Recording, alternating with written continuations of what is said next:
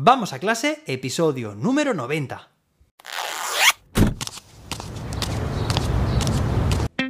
Soy José David, maestro, formador de docentes y creador de contenidos. En este podcast te cuento reflexiones, aprendizajes y recomendaciones mientras voy a clase para que tú también puedas mejorar la tuya. Hoy es viernes, que quede claro, ¿eh? Es viernes, sí. Y enviamos desde aquí un fuerte abrazo a quienes vais en bici al cole. ¿Por qué? Porque hoy celebramos el Día Mundial de ir en bicicleta al trabajo, un hábito muy saludable y no contaminante. Claro que sí. Hoy tenemos un día, un episodio muy especial, porque es viernes y os recomiendo un recurso educativo. En este caso, materiales para que puedas crear tu próxima escape room educativa. ¿Que nunca has creado una? Yo te daré ideas. ¿Que has creado alguna? Pues también espero darte ideas. Pero antes de nada, me gustaría recordarte y animarte, como hago cada viernes, a que compartas este programa vamos a clase con más docentes para que también podamos acompañarles, para que se sientan acompañados, acompañadas, inspiradas, aprendan con las experiencias, ideas y con las preguntas también que resolvemos de otros oyentes. Te agradecería muchísimo que compartieras este podcast a través de WhatsApp, Telegram, redes sociales o el boca a boca. Bueno, boca a boca no, madre mía, boca a oreja. Bueno, lo que tú quieras, pero que llegue a muchos docentes. Muchas gracias. Y ahora sí, vamos al tema que nos ocupa hoy. Estos días, además, también jueves, ayer, viernes, hoy y mañana sábado, estoy asistiendo de forma online a un congreso. Llévate el éxito. Que hay muchos ponentes, ponentes muy interesantes del mundo de la educación y de otros ámbitos también que están haciendo ponencias y talleres excepcionales. Estoy cogiendo muchas buenas ideas para traeros también aquí al podcast y me está encantando.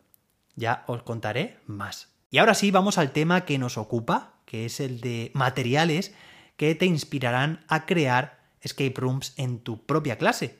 Mirad, cuando preparo formaciones a docentes relacionadas con la gamificación o las escape rooms en específico, me encanta diseñar una serie de pruebas que van enlazadas de cultura general, ¿vale? Interdisciplinares, podríamos decir, pues alguna es más de matemáticas, otra es de literatura, luego también alguna de inglés, de ciencias sociales, naturales.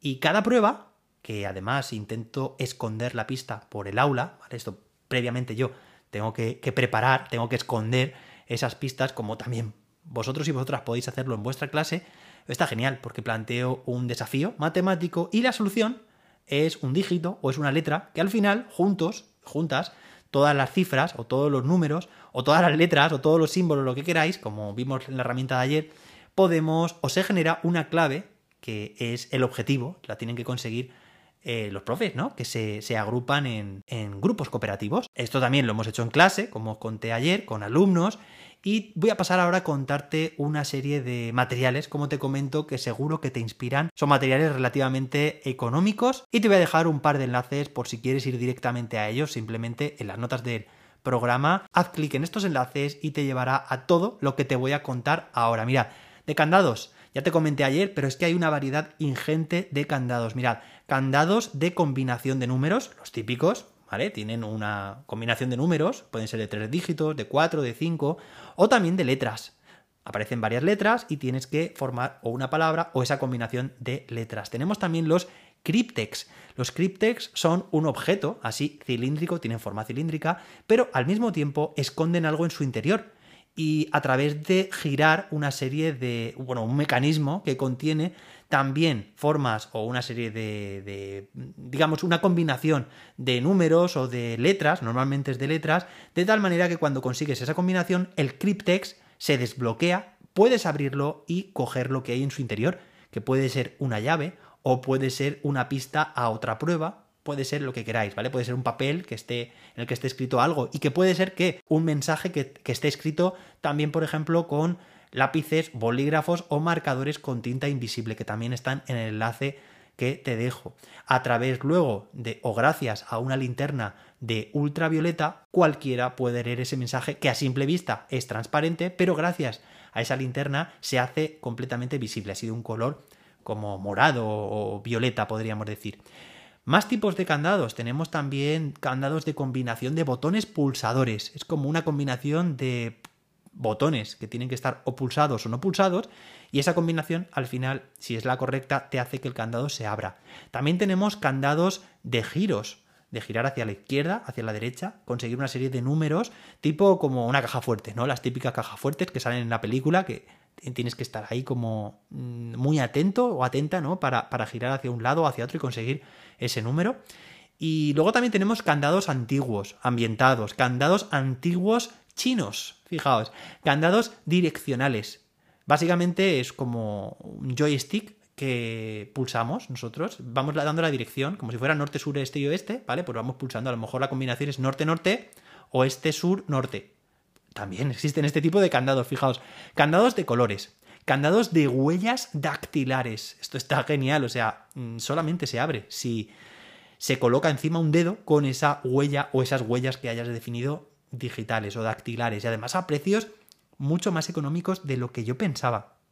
Candados magnéticos, candados o, sí, inteligentes sin llave, que se abren a través de Bluetooth, aspas de control de acero, que son básicamente como unos mecanismos que son de acero, como dice su nombre, y además que en el que puedes cerrar varios candados. Entonces, no solamente aquí estamos restringidos a abrir un candado, sino que para que el sistema se abra en general, ah, para que todo el sistema se pueda desbloquear, hace falta abrir todos los candados que estén enganchados a esta aspa de control. ¿Vale? Bueno, si entráis a, este enlace veréis la forma que tiene y enseguida os haréis una idea de lo que os estoy diciendo. Mirad, también hay mosquetones con combinaciones de dígitos, es decir, mosquetones que no se abren solamente pulsando de forma manual, sino que para pulsarle, para abrirlos, tienes que introducir una combinación de dígitos. También tenemos un sinfín, claro, de cajas, cajas eh, secretas, cajas del tesoro, que son como rompecabezas que tenemos que pulsar por aquí y por allá para que al final se abra el sistema. Muy, muy interesante.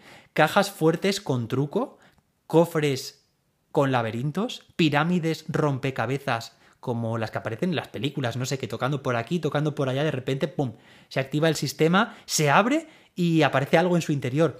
Cajas de seguridad en forma de libro que podemos esconder en la biblioteca de aula o en la biblioteca nosotros donde, donde estemos. Parece a simple vista un libro más, pero en realidad contiene, contiene algo en su interior, ¿no? Que puede ser formar parte de una pista que nosotros hayamos diseñado. Huchas ocultas. Fijaos, huchas ocultas.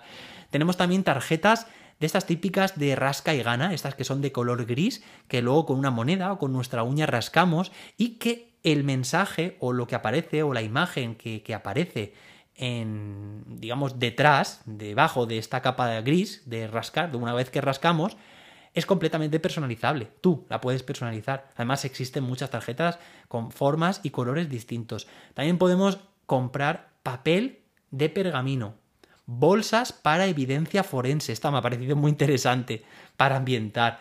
Eh, también tenemos juegos de mesas muchísimos libros también para todas las edades. Y los juegos de mesa además incluyen todos los materiales que son necesarios e instrucciones para montar Escape Room.